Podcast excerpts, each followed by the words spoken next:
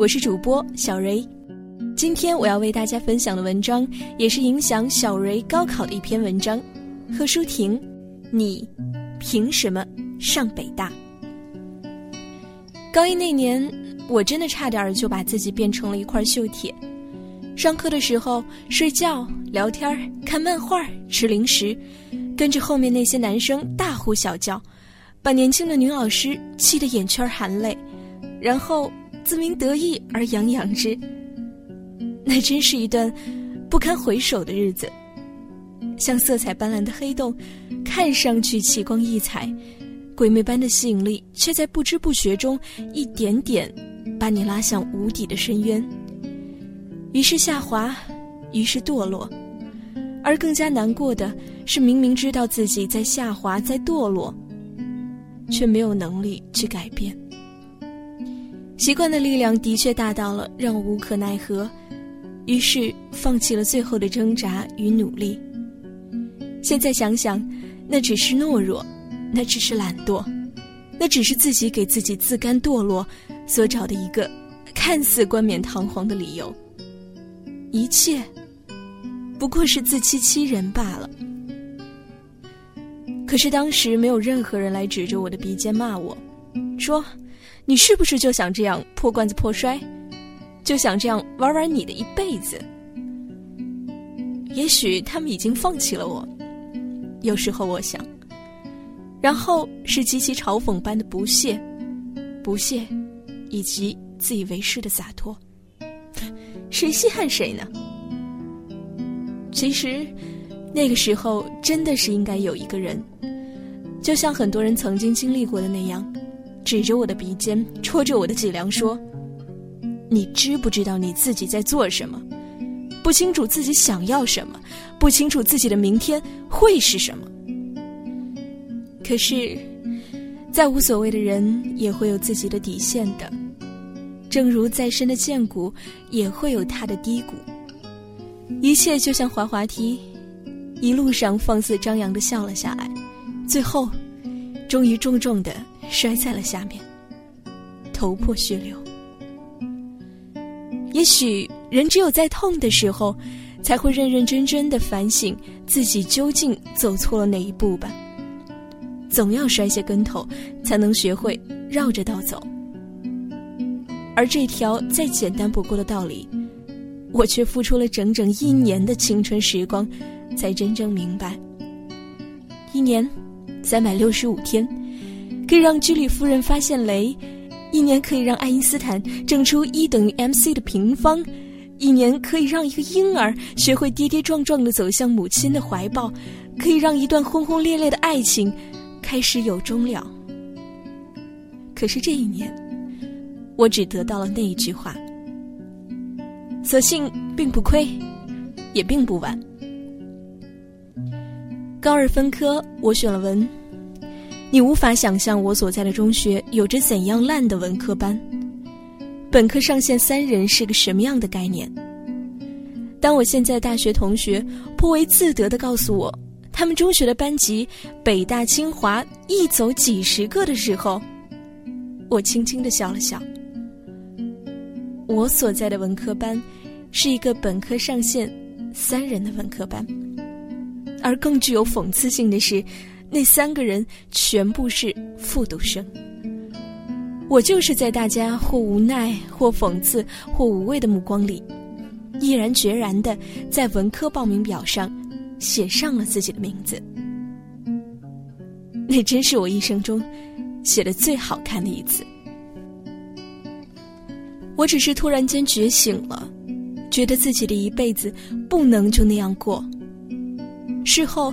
很多人问我怎么回事儿，也许他们是想在我这里听到一个传奇般的浪子回头的故事，而我当时所能想到的解释只有这一句：我只是觉得我的一辈子不应该就那样吊儿郎当的过去。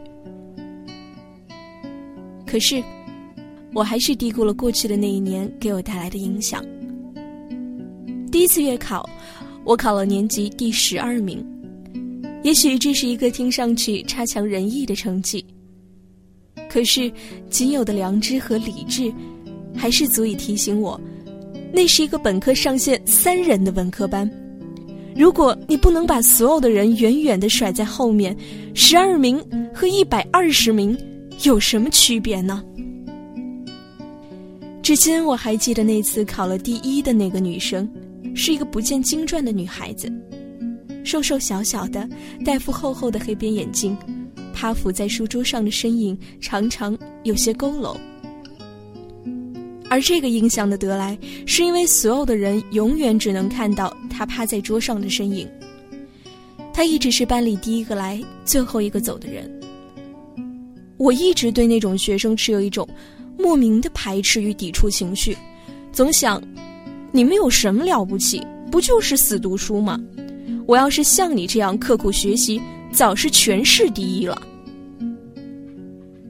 事实上。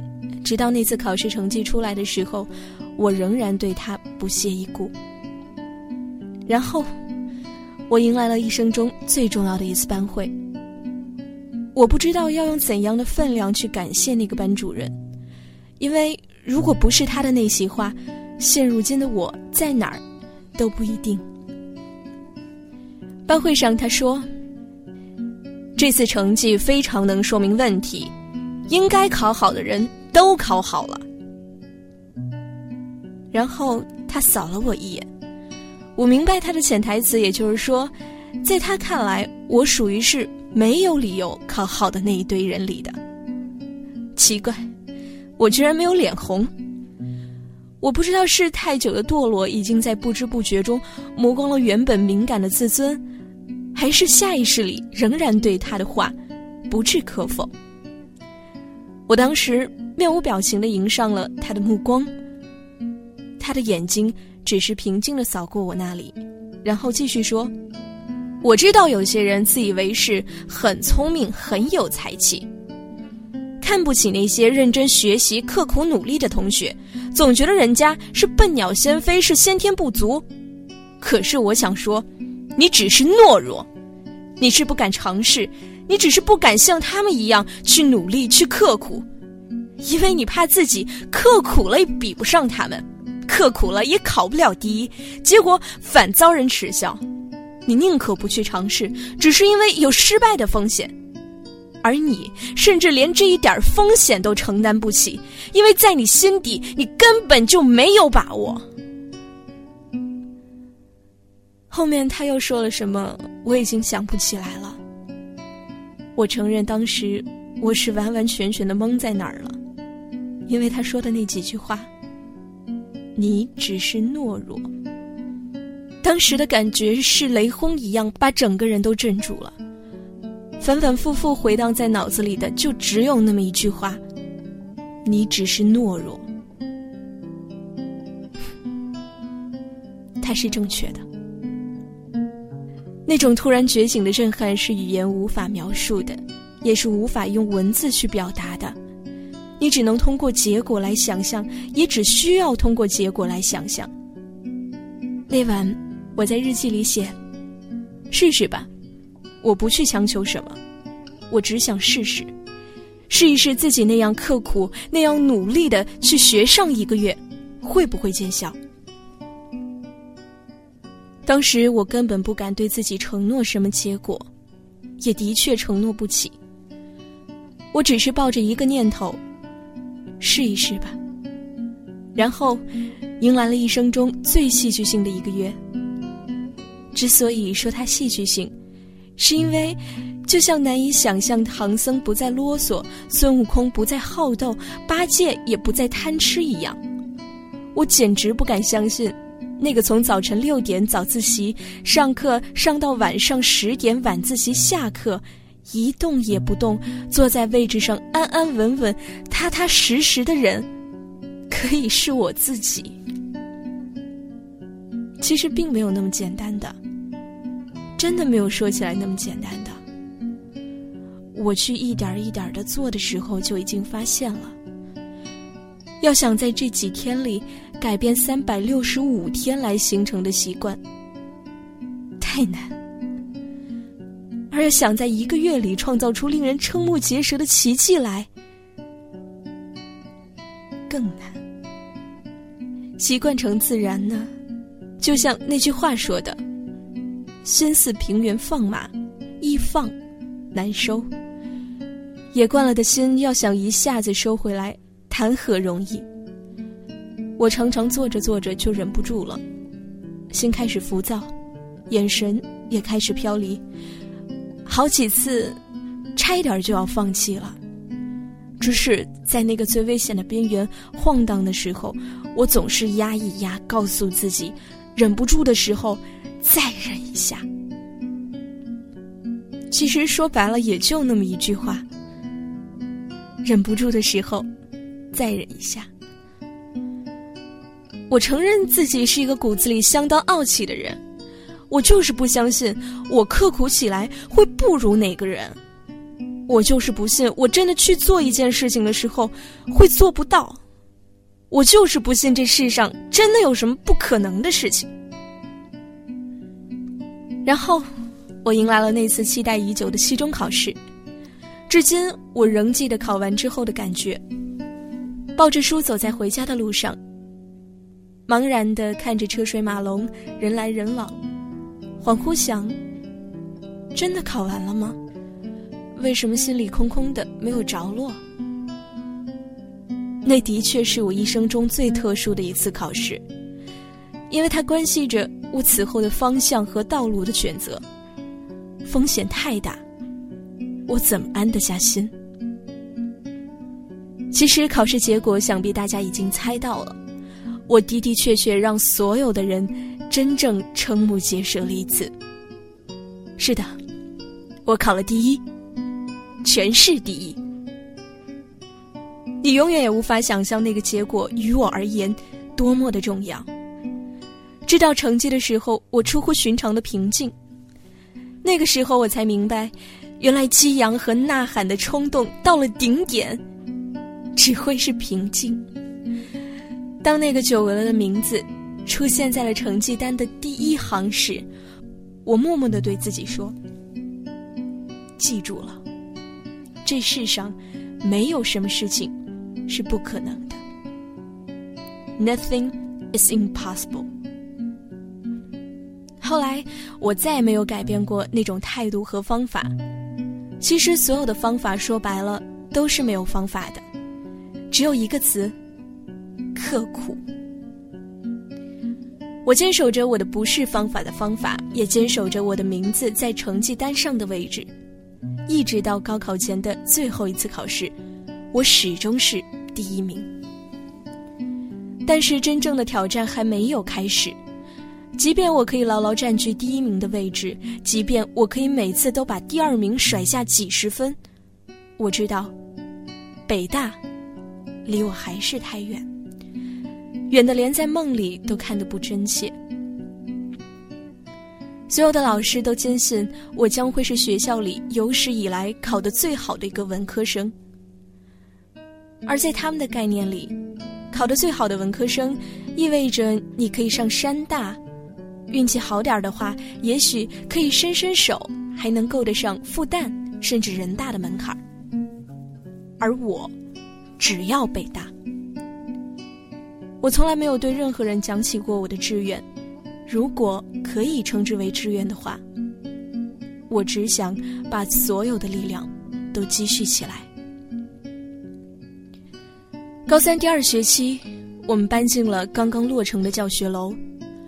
搬迁的那天，楼道里吵得很，拖桌子、拉板凳的声音在走廊里不绝于耳。我一个人不言不语地跳过窗子。踏上了二楼窗就外那个大大的平台，对面是操场，初雪未融，空气湿冷，光秃秃的树枝直直的刺向天空，雪天的阳光凉凉的透过睫毛洒在眼睛里，眼睛静静的看着远远的天空。我说了一句话，只说了一句话，对着远处的天空。我默默在心里说：“等着吧，我要你见证一个奇迹。”我知道，这世上的确没有什么不可能的事情。我从来不知道压力大到一定程度时，居然可以把人的潜力激发到那种地步的。我是一个极其不安分的人，可是那段时间我表现得无比耐心、沉稳、踏实的像头老黄牛。事实上，无数次我都面临崩溃的边缘了。高中五本历史书，我翻来覆去背了整整六遍。当你把一本书也背上六遍的时候，你就知道那时的我是什么感觉了。边背边掉眼泪，真的，我是差一点就背不下去了，就要把书扔掉了。只是 忍不住的时候，再忍一下。坚持的确是世界上最伟大的一种品质。那段时间，我唯一的休息方式就是站在走廊里看远处的天空。后来发现，在对面的建筑墙壁上，有一行大大的红字，是学校用来激励学生的吧？我不确定。可就是那句话，陪我走过了高三最后的日子。意志的力量是决定。成败的力量，我用我所有的经历和体会去实践，而且证明了这句话：意志的力量是决定成败的力量。呼啸而至的风卷着漫天的黄沙，在那个北方的春天里，我们一个个头发蓬乱，皮肤粗糙，死寂与喧嚣交替，如同美国的执政党。规律的，让人怀疑冥冥之中可有双奇异而魔力无穷的手。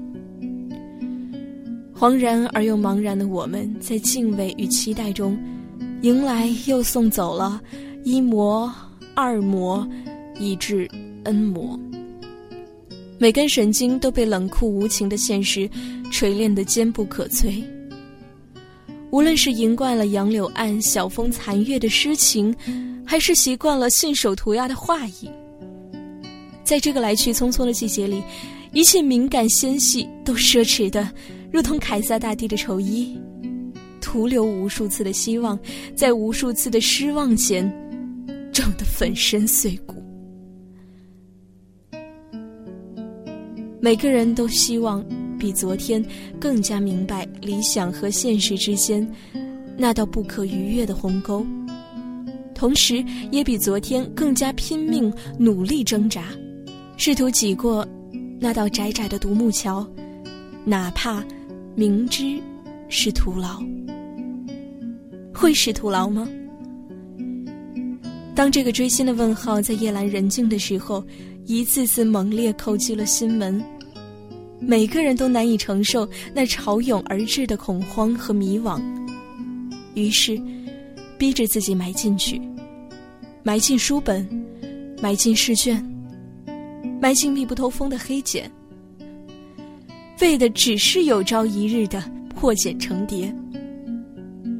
青黑的眼圈，浮肿的眼袋，干燥的手指，焦虑的起了水泡的嘴角。那个春天，我不知道流行的是粉蓝果绿，还是带紫银灰。小镜子被悄悄收起。因为不忍见到自己憔悴的面容和暗淡的眼睛，因为怕有什么会汪洋恣意般的在干旱已久的脸上纵横开来。上帝，我是个女孩子呀！上帝无言，无言微笑，微笑告诉我，你。心甘情愿的，是的，我心甘情愿，我不悔初衷，我自己选择了这条路，平坦也好，崎岖也罢，我得走下去，我要走下去，而且我会走下去。于是，所有的呐喊被咽下去，所有的豪情被收起来，我像一头二月黄牛，默默踏步，无声前行。当拼搏被拼命所取代时，香格里拉已经幻化成心中恒远而朦胧的梦想，而所有的努力也只是为了让这梦想不再美人如花隔续端。哪怕清明长天，纵然绿水波澜。踏入考场的时候，我非常的平静。进无志也，而不能志者，可以无悔矣。事实上，我从来没有想过自己会考入北大以外的那所学校。与其说这是一种自信，莫如说这是一种预感。我只是想，哪怕北大只招一个名额，为什么不可能是我？这世上没有什么事情。是真正不可能发生的。考完后，走在回家的路上，看着依然匆匆的人群，心里依然空无着落，眼睛因为泪雾而模糊，视野里的东西却越发清晰。我知道这在科学上有解释，但是我却宁愿相信，是因为一切真实的感知都要以泪水和痛苦。作为代价，是的，我们总是要学会放弃一些东西，才能得到另外一些东西。如果你所在乎的东西值得你为它付出一切的话，那么所有的放弃都只是分娩前的阵痛。总要有所取舍的。蝴蝶的生命之所以短暂。因为它的翅膀太过精致了。有时候，放弃只是为了真正的得到。关键看你想要的究竟是什么，以及为了这想要的东西，你愿意付出多大的代价。上帝对每一个人都是平等的。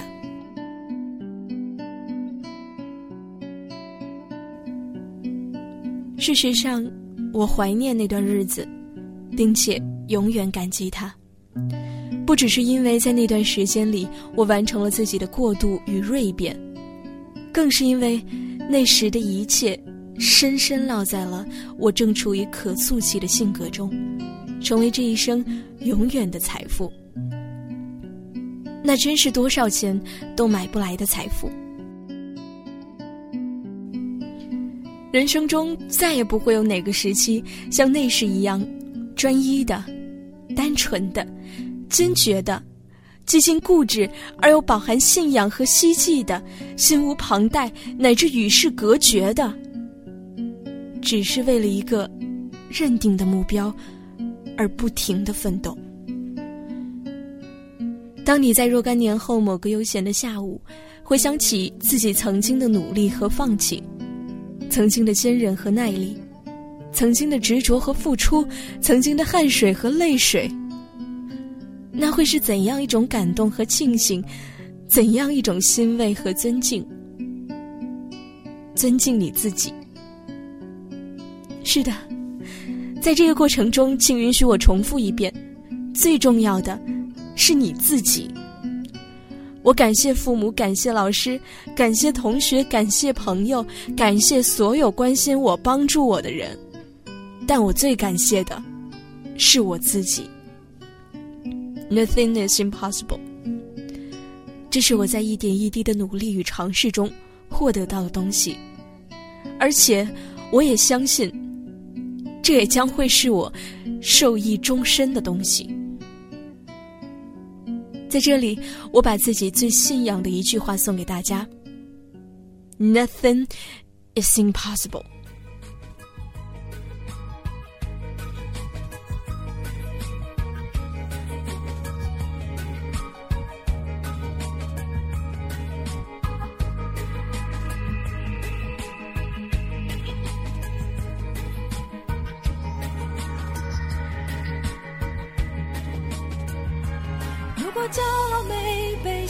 是大海冷冷拍下，又怎会懂得要多努力才走得到远方？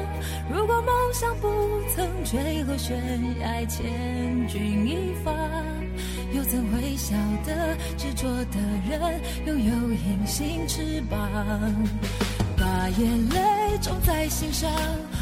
开出勇敢的花，可以在疲惫的时光，闭上眼睛闻到一种芬芳，就像好好睡了一夜，直到天亮，又能边走着边哼着歌，用轻快的步伐。沮丧时总会明显感到孤独的重量，多渴望懂。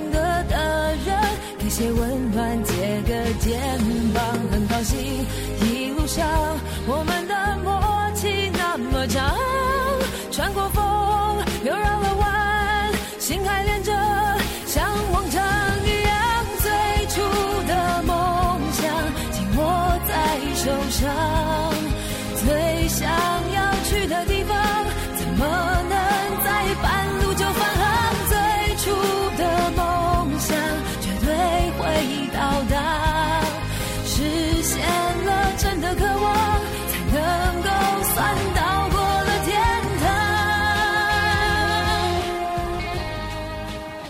感谢大家收听本期的节目。如果你喜欢我们的节目，请继续关注心理 FM。如果你想在手机上收听心理 FM，请在百度搜索心理 FM 手机客户端。请记得，世界和我。爱着你。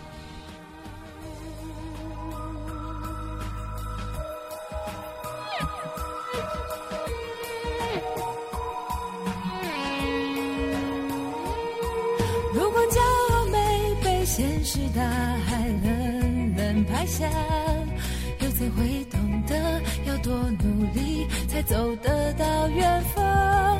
如果梦想不曾坠落悬崖，千钧一发，又怎会晓得执着的人拥有隐形翅膀？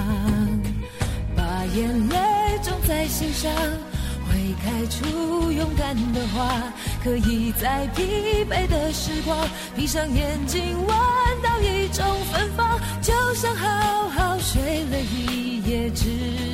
天亮。又能边走着边哼着歌，用轻快的步伐。